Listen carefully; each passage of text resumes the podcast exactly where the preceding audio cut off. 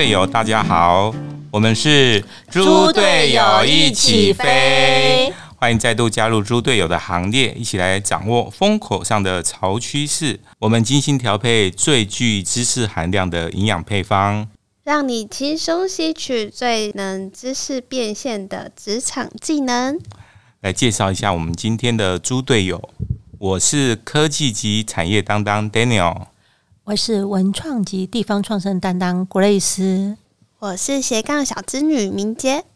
好，我们今天的节目其实要介绍跟一本书有关的一个概念，其实叫做企业创生哈。那这本书叫做《企业创生：台湾走新路》，那它是商周出版的哈。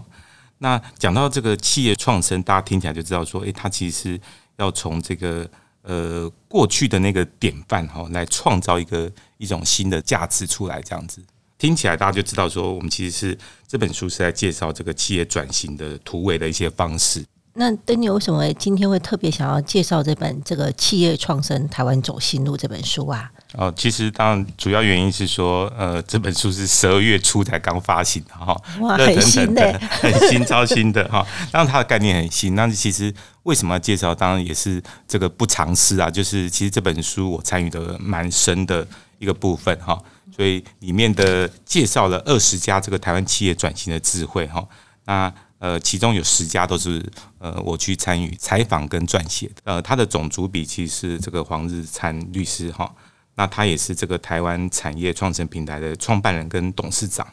那很多人其实认识他是因为他其实以前是在这个企业并购啊，然后。这些跨国经营等等的这个领域哈，是一个非常知名的一个律师哈。那后来他呃在两年前哈，就是退休以后，他就开始想要为台湾做一些更不一样的事情，所以他成立了这个台湾产业创生平台哈，帮助台湾这些呃大型的这个产业哈来脱胎换骨。他其实在很多的呃。大的企业，包括像玉龙啊、台源等等的这些大企业，都担任这些特别的这种顾问这样的一个角色，哈，是很重要的策略军师。我看这本书上面写的就是企业五五大转型的这个突围心法，哈，对，打造新护国群山，我觉得很厉害耶！哎，要欢呼一下，对不对？对啊，因为现在讲到其实所谓的这个护国群山，大家其实就第一个会想到台积电嘛，哈。对。但是我们现在就很流行这样一个概念，就觉得说，因为我们台湾不可能只有一家台积电，而且我们需要更多的台积电，非常非常多的台积电们这样子。对对。呃，不管是成熟企业的这个做一些呃转型，或者是我们在扶持这些更多新创的企业哈，让它成长茁壮。好，那这样子呃，在大家这个大企业。带小企业哈，大手吸小手这样的一个情况下，大家才可能带领台湾去走向一个不同的未来，对不对？对，而且我觉得有很多想要创业哈，或者是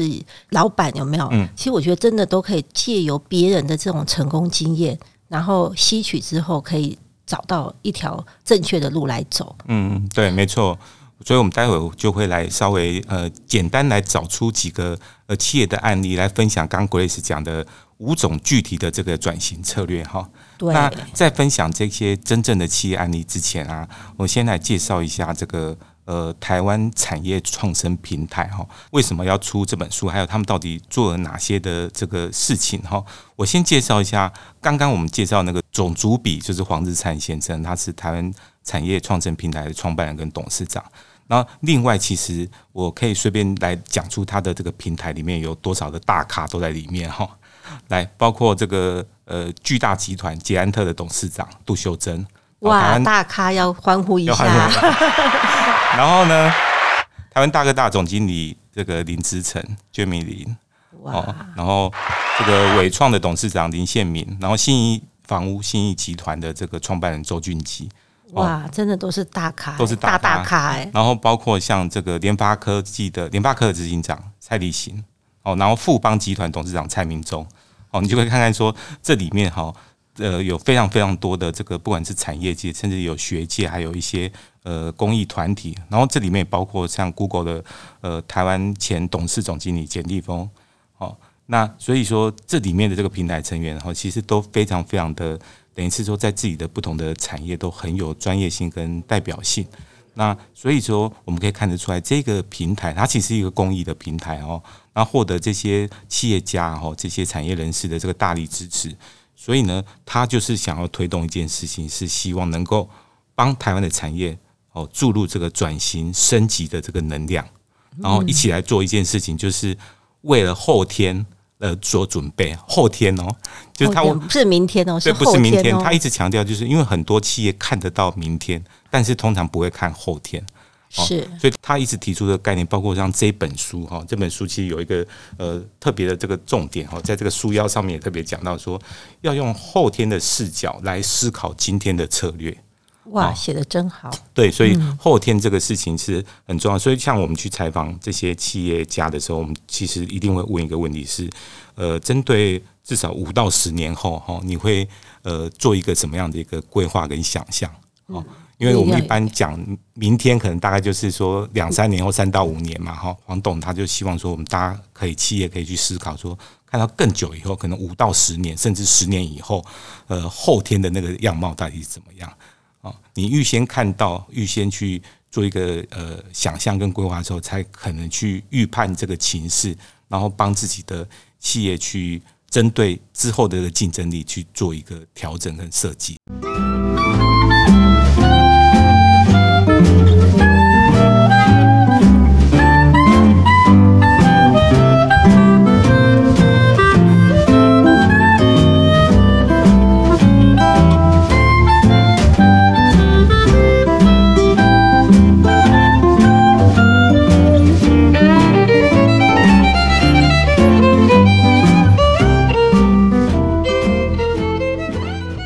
欢迎回到猪队友一起飞。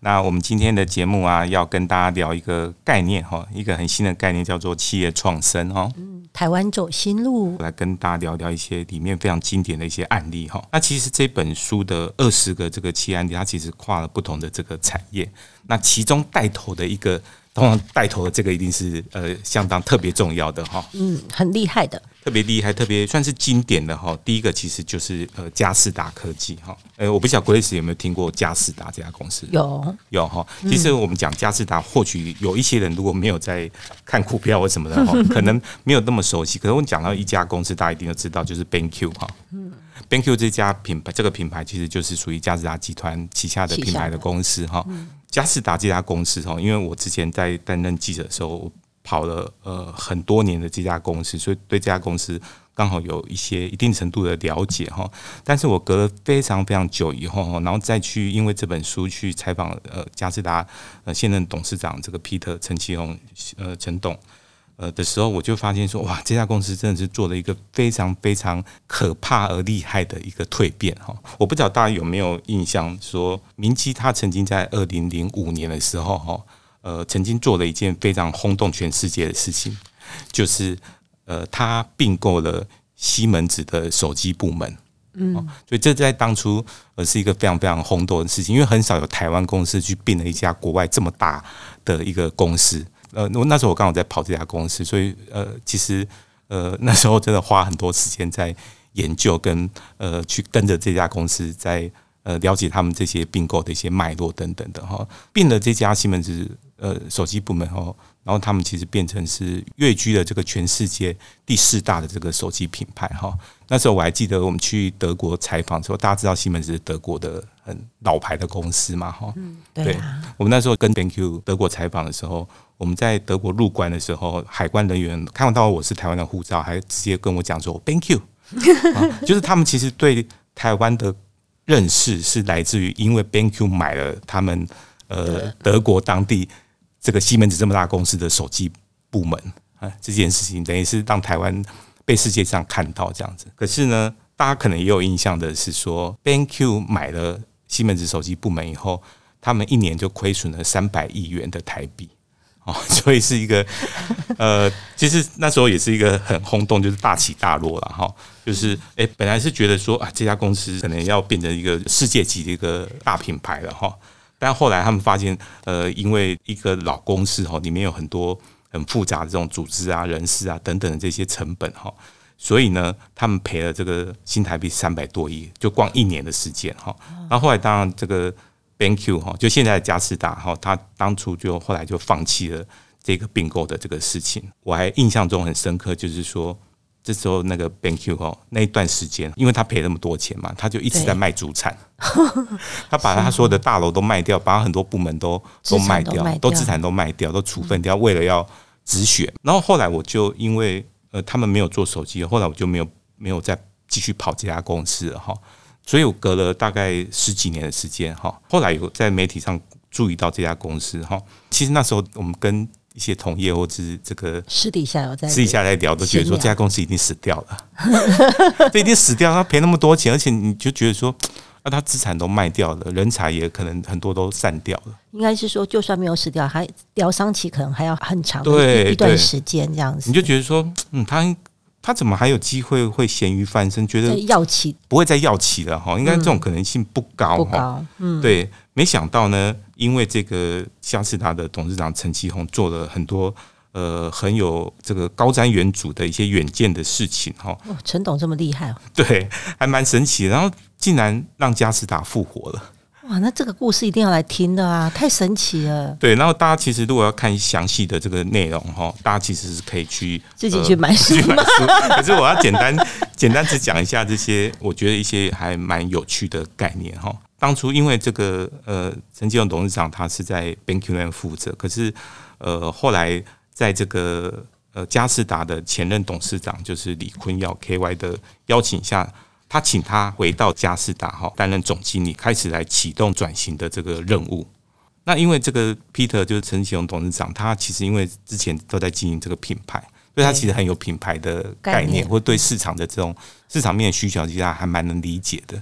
当然，他对这个台湾的科技产业的这些呃发展脉络，其实也掌握的很清楚。我们去采访的时候，就跟他聊这些东西，他就会发现说，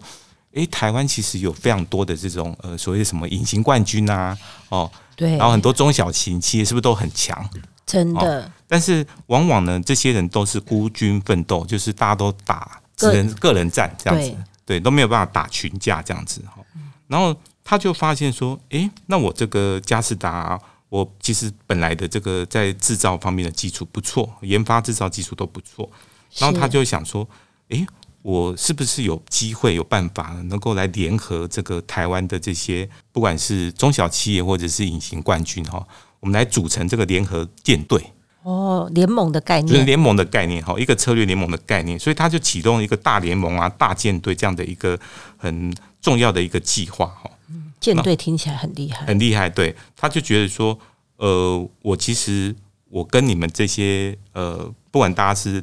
公司规模大小怎么样哈，但是我这个产业之间的有一些竞争关系，什么都没有关系哈。但是我们可以结为盟友以后呢，诶，我就透过一些投资策略投资哈的一些方式来结盟，然后他就锁定了几个大的这个领域哦，然后包括像是什么呢？像是医疗事业。或者像是一些呃物联网、智慧解决方案这些东西，然后还有一些像网通啊、关键零组件这方面的领域，然后启动它的这个并购投资的计划。哇，很厉害耶！对它整个很有目标、很有策略性去做。然后，那它的整个目标是希望怎样？他们就立下一个很非常积极的目标，就是它的每个产品事业群每年营收要成长百分之四十。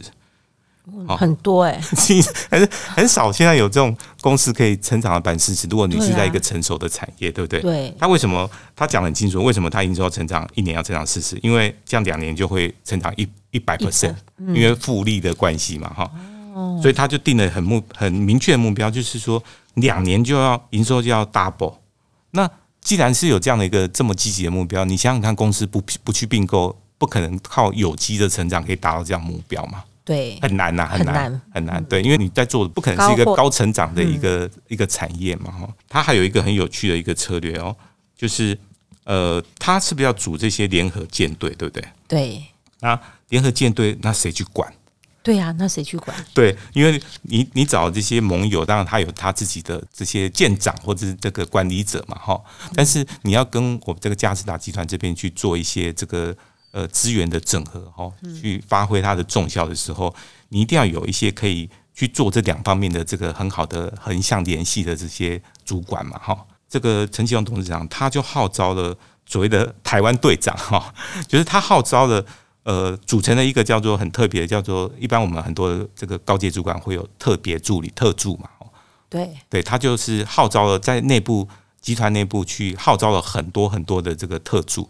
哦，然后来到他的只属于他，让他来直接带这些特助。对，那这些人他在他身边，就是说这些人他不是在各个底下的事业部在管事情，他是直接跟着他，把层级全部拉高，对对对。直接对他这样直接对他。那这样有一个好处是，第一个他不用负责其他的那些日常的这些阿里的项目，对对对。嗯。第二个是他跟着他哈，他是从投资的初期，在选择投资或者并购的标的的初期就跟着他，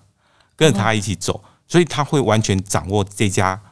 被投资公司的这个一些人脉或者其他呃任何他的这个发展的一些轨迹，这样子。再加上他是因为他只属于这个 Peter 嘛，哈，所以 Peter 就会呃可以有很多事情是可以很呃授权让他去直接去呃管理这个并购的这个对象。而且他们像这样子会很有默契，因为他会知道对 Peter 他要的东西是什么，对对对对对他知道怎么执行下去，然后也知道怎么同整汇报给他，没这样就错。节省了很多时间跟对对对，避免了一些沟通不必要误会或什么的。对对还有一些成本。他们最后如果说敲定这个并购案的话，他就会派那个特助去当那个公司的董事长、总经理，或者是至少是副副总策策略长之类的、营运长之类等级的，就很高阶他他也很的，了解了因为，他够了解。对对对然后他也了解这边，也了解那边，对，没诶错。这招很厉害耶！我觉得他这个特助群就是他们呃，他的好像相当于一个将官的养成班一样 对对了哈。对，嗯对，我觉得这个这个还蛮厉害的哈。那所以说，这个特助群他最多的时候其实有到十几个人哦，但他每次就是诶，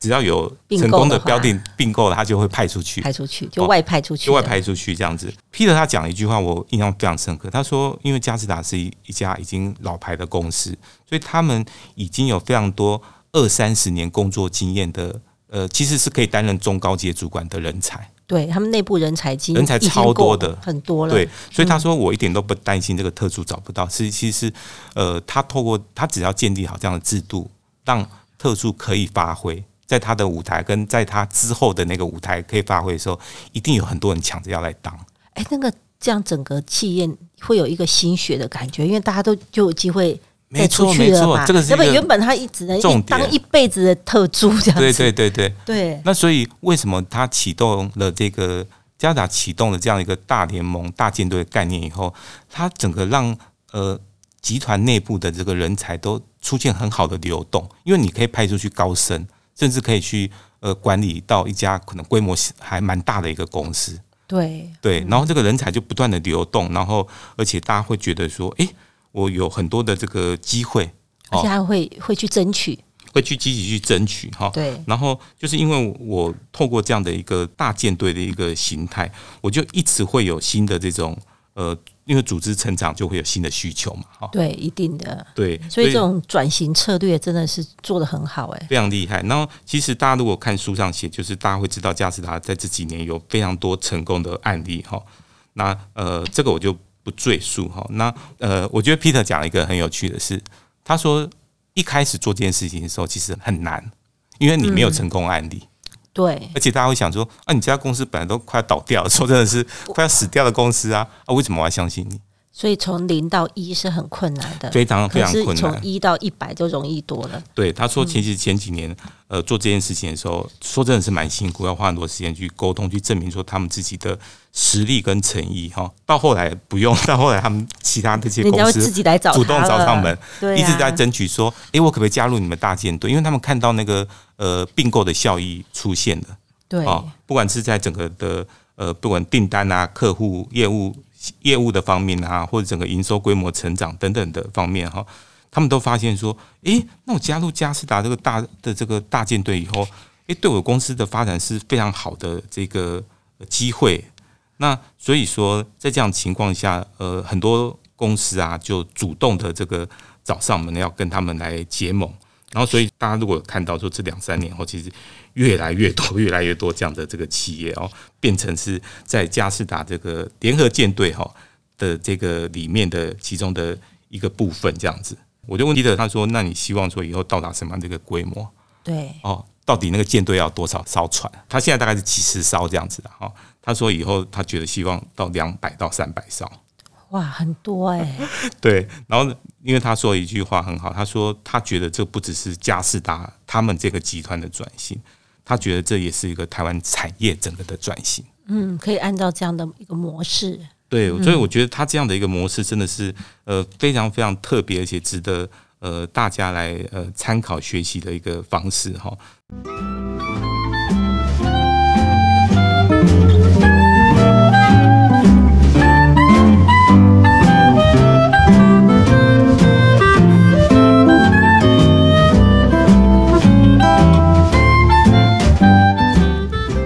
欢迎回到猪队友一起飞。那我们今天聊的这个一个概念哈，也也是跟一本书有关，就是讲企业创生，台湾走新路哈。这本书哈哦，大家如果现在已经上市了哈，其实大家如果看到那个推荐的人哈，就觉得说 哇，他推荐的都好大咖哈，超大咖的。来讲一下他的推荐人哈，领先推荐的是台积电的创办人张忠谋哇，然后。还有这个 Delta 就台达电的创办人郑崇华，哇，对，哎呀，看一下。好，那另外当然是有好几位共同推荐，然后包括这个 Google 的台湾董事总经理前任的哈简立峰先生，有特别有两个人还专门推荐，一个就是红海现任的董事长这个刘阳伟，哇，对，所以说这个。看到这样的一个推进的这个分量，就知道说这本书是有相当的分量的哈。对啊，因为这个已经收集了这个台湾二十家台湾企业转型的智慧哈。嗯，我觉得这个真的是可能在企业界来讲，这本书也是非常重量级的。对啊，因为其实除了说我们刚刚第一个先简单介绍一下这个嘉士达的这个案例外，另外它这些。案例后，我随便念出这些公司，大家其实都会觉得耳熟能详，而且会觉得说很想要知道他们的这些转型的这些故事哦，包括像是这个什么环球环球水泥啊、敏盛医院啊，哦，然后像是上伟国际啊、全家便利商店，然后大连大就是 IC 通路的这个呃龙头哈，然后另外像信义房屋啊、像巨大机械、哦捷安特或者台湾大哥大，还有还有像是永丰鱼这个纸业的这些龙头哈。等等的哈，这些很多很多公司，还有包括很多在不同的领域的这些隐形冠军，其实他每一个故事都，我都觉得是很让人会有一些启发的哈。对啊，人家说一一个成功人士就。可以写一本书嘛？对啊，更何况一间企业也可以写成一本书。可是这里是二十间企业。对，其实我每次在写这个一一个企业的故事的时候，我都觉得说他真的可以写一本书，因为我读的资料都读的非常非常多。然后我们跟他这个企业家访谈过程中，他也会分享非常非常非常多。对，那我觉得这本书就是以先行者的经验哈，翻转困境，成突破成长。然后带动这个产业共好，所以我觉得这个是一本很值得，就是大家可以去阅读的书，这样子。嗯，对啊，讲到产业共好，这这是很好的一个概念哈。对啊，因为现在已经不再单打独斗了，连企业都开始结盟成这个舰队哦。对，那古瑞斯好像也有大概翻了呃这本书哈，那你会觉得说这里面会觉得说最这个引人入胜哈，会会让你觉得说有共鸣的这个部分大概是哪一些？我觉得看到这些他们这个奋斗的故事哈，嗯，我觉得真的是你可以清楚看到这些产业的这个脉络，因为其实各行各业哈，跨一个领域，其实我们就是就是门外汉。可是透过这本书，我们会看到这些产业的这个脉络。对，而且你会发现说，其实不同的产业很有趣，它其实会有共同的一些概念跟思维是可以通用的哈。是还有一些是可以通用套用的。然后就是这些领导人的这个。中观全局后，又这个缜密的这个思维，我觉得真的是，这是让我这个脑洞大开这样子。嗯，然后还有就是如何在这个传统跟创新的这个经营观念的这个冲击。嗯嗯，对啊，我觉得这个方面我可以分享一下，因为我们访问的很多这些这个企业，它其实都是几十年的企业。哈，我们访问的大概就是从三十年到百年的这个公司都有。那你想想，它都已经过一定的这个，都有相当的历史，对，甚至都有第二代、第第三代、第三代的这个这个经营者出现了，这样子，里面就会有听到他们对于这种，就是，诶，你当然是传统上一定会有一些这个优势哈，但是。呃，到底他们在针对这个创新的部分要去怎么去转型？它其实会面临这两个之间的一个纠结的东西。对 对对，对我觉得就是企业进入成熟时期以后，它虽然会有这种稳定的这个营收或者获利，可是它其实也逐渐失去了那个成长的力道。嗯，对啊，所以为了这个永续经营，这个领导者真的是必须要去思考如何就是带领这个组组织转型升级，嗯，然后布局下一个阶段的这个成长曲线。可是这个东西说来是简单啊，哈，嗯，可是真的要真的去实行，是这当中真有很多的故事这样子。刚刚讲到那个呃第几个曲线哈，因为现在企业都很流行在讲这些东西，就是说你不可能只有一个曲线，你可能要有第二曲线，甚至第三曲线。那我在这个采访的这个采访的过程当中，就会发现说，因为其实这些集团哈，因为这些很多都是。大型的集团公司，也就是说，它的这个事业体都横跨好几个不同的产业领域。对，那你就觉得说，哦，他真的好难哦！他怎么会知道说，假设他投资可能有那个，甚至有有采访过的一些公司，他可能有投资了一百家子公司哈。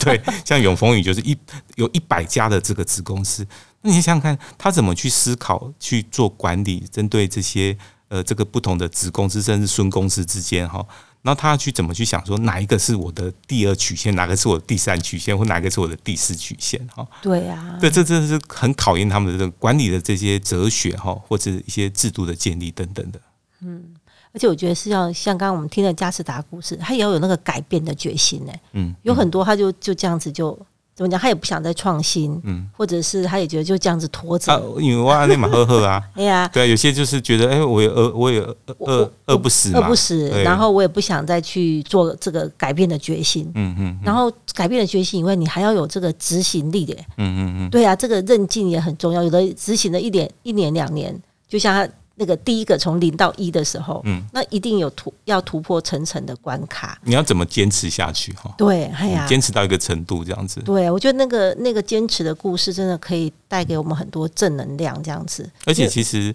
在整个采访过程中，很有趣的是，因为你如果从组织的观点，你这些老公司哦，从组织的观点来讲，哈。你在推动的时候，很大的一个难处，就第一个是文化的企业文化的这个改变哈。你如果要推动一些转型，或者呃你要去呃创造一些新的不同的这个呃新的商业模式啊、新的价值链等等的时候，第一个是企业文化。其实，但第二个我觉得很重要的是，我听过听了很多企业家分享，是他觉得很大一个问题是在老成上面，你会发现是在人的上面。对，人是最不好处理的。对，你要假设说。我公司发现说，诶，我想要抛弃，不是能说抛弃啊，就是我发现说，我要去呃放掉过去的这个呃传统的一些东西，然后要开始花很多力气来追逐一些新的东西的时候，你很长一开始遇到最大阻力。即使是老板有那个决心，你会发现是在呃你的这个中高阶主管就跟着你好几十年这些老臣。对，这你的团队要不要跟着？你的团队要跟不跟跟着你？他觉得说，嗯，啊，你转到新人，那啊，我就没有那些新的专业跟技能嘛，我就是靠旧的东西来。来混一口吃饭吃的嘛，而而且那不是我擅长的事情。然后我年纪那么大，你要去叫我去再去学一个就是我不擅长的东西，对对，所以这个是非常大的那个。然后听他们分享，然后他们就会有很多不同的做法，就很有趣啦。譬如说 随便乱讲说，譬如说他们就会找一个哦外部的专业经理人进来哦啊，通常这个在国外的企业很常。做到这种就是找个外部的人来来砍人，然后竟然把 连续剧会演啊？对对对，因为你跟老陈哦比较没有那个交情嘛，或者是你比较不会有那个包袱哦。你说，如果推到老陈，哎，推到那个新来的主管身上，对对对对，然后他们就要帮他就要帮他去做这个组织改造啦。所谓组织改造，其实就是很多很多层面是要砍人啊，哈，对，去做这样的事情。然后其实他们就会有很多的做法。那等到这个事情做的差不多哈。然后我们再派我们这个自己的这些呃比较信任的这些呃专业经理人哈，再再来接棒做真正转型的事情，这样子，对他有一个阶段性的任务，这样子。所以，其实在这个推动改变的过程当中，这种团队的还有他们的磨合也很重要。嗯嗯，对呀。然后领导人要如何这个带领组织克服这个。改革的这种不确定性啊，所以我觉得说，其实哈，一个一个企业有没有，我们透过他们这些奋斗的故事哈，其实真的是可以学习到说啊，如何怎么样做出调整啊、改变啊，然后向外去延伸出新的，不管是市场还是产品这样子，对呀，所以这个我们的这个核心的竞争力在哪里呀？对，所以转型升级其实并不。没有办法一触可及的这样子，嗯，对啊，所以通常都是要这个持之以恒的马拉松。所以这个书上面有写到说，我们要眼光要够远，嗯，然后腿力要够强，对，然后心性要够稳，没错，然后方法要够巧，所以对，所以要很巧妙的来应付这个老陈的事情，就对，才能让这个老干生出新枝芽，在变动的这个环境中，能够影响未来成长的这个曙光哦。对，所以其实这本书这个这么多的这个二十个案例哈，其实它的核心的精神就在这边哈。不管说你是这个呃企业家，或者你是一个管理者，或者是我们是一个这个很这个在自己的岗位上很尽职的一个员工哈，我们都可以从里面去呃学习到别人这个典范哈，然后给自己的工作职涯带给来一些不同的启发哈。猪队友一起飞是由视角库梦想学院所制作，我们的节目在 Apple Podcast、Sound On 各大平台都有播出哦。如果你喜欢我们今天的节目内容，不要忘记订阅我们的频道，并且给予我们五颗星的评价哦。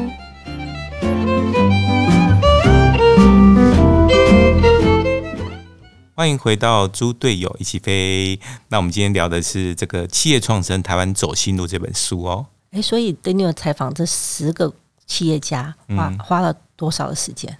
哎，其实蛮短的时间，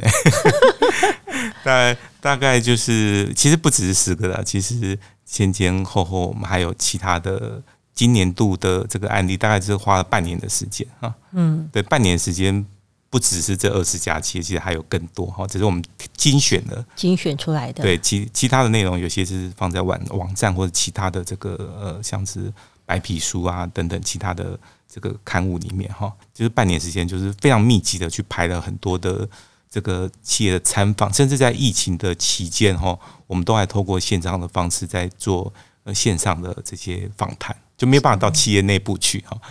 对，但是我觉得这些董事长、总经理也都很。都是很给这个这个黄律师或者是这个台湾呃产业创新平台哈，很很愿意去支持他们的这样的一个想法哈，在疫情当中也一直安排这样子哇，对，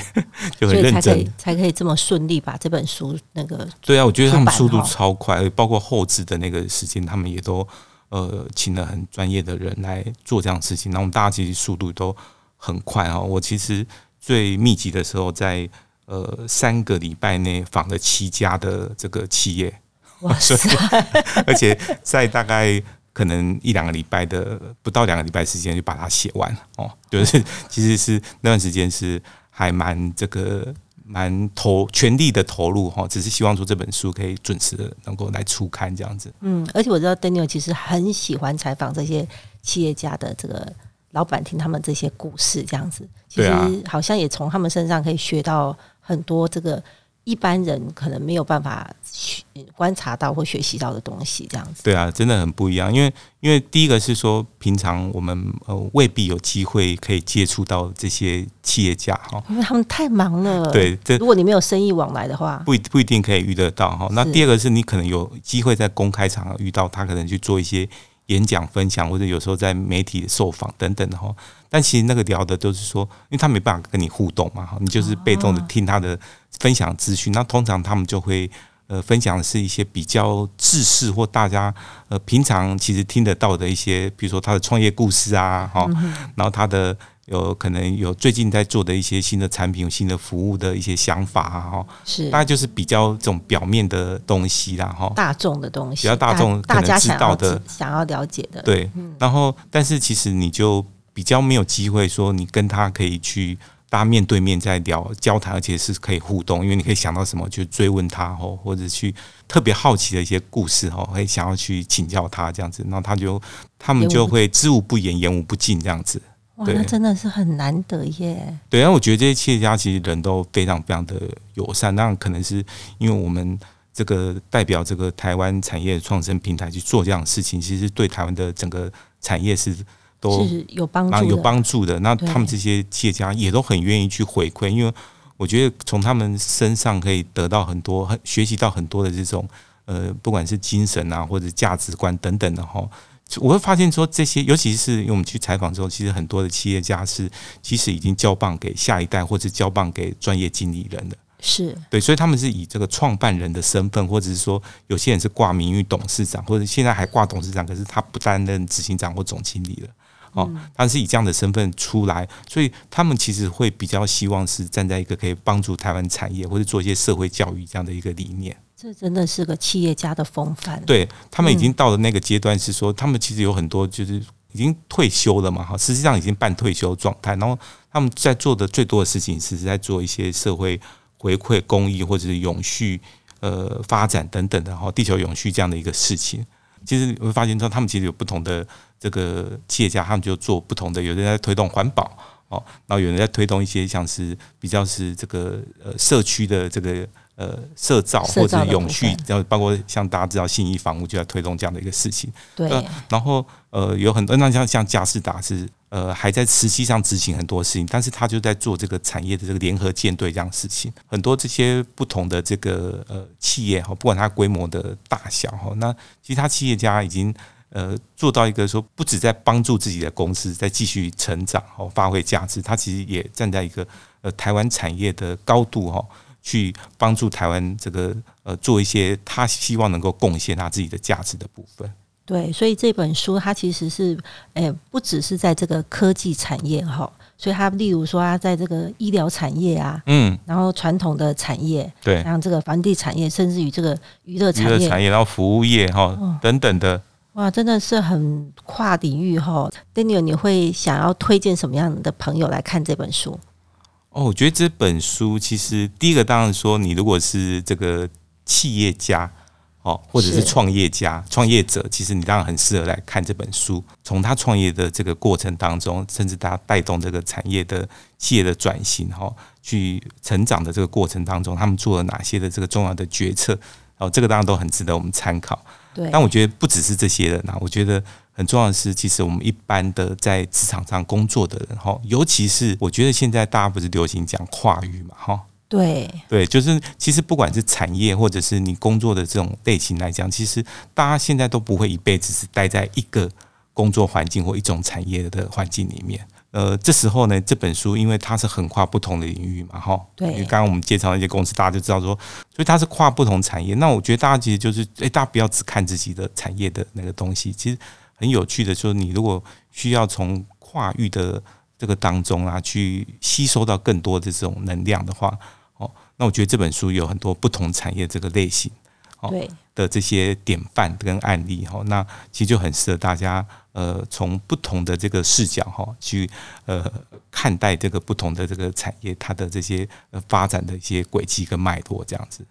哦，所以这个是我们今天呢，来先来简单哈引个头，然后来介绍一下这个企业创生台湾走新路这本书哈的一些简单的概念。那我们其实是希望说，以后啊，在这个二零二二年的这个年度里面啊，我们也会分享更多企业转型的这些范例哈。然后，呃，透过我们这个一手的这些资讯跟访谈的这些呃结果哈，来跟大家去做一个分享。那我们今天的节目就到这里，要告一个段落了。我们要跟大家说，拜拜。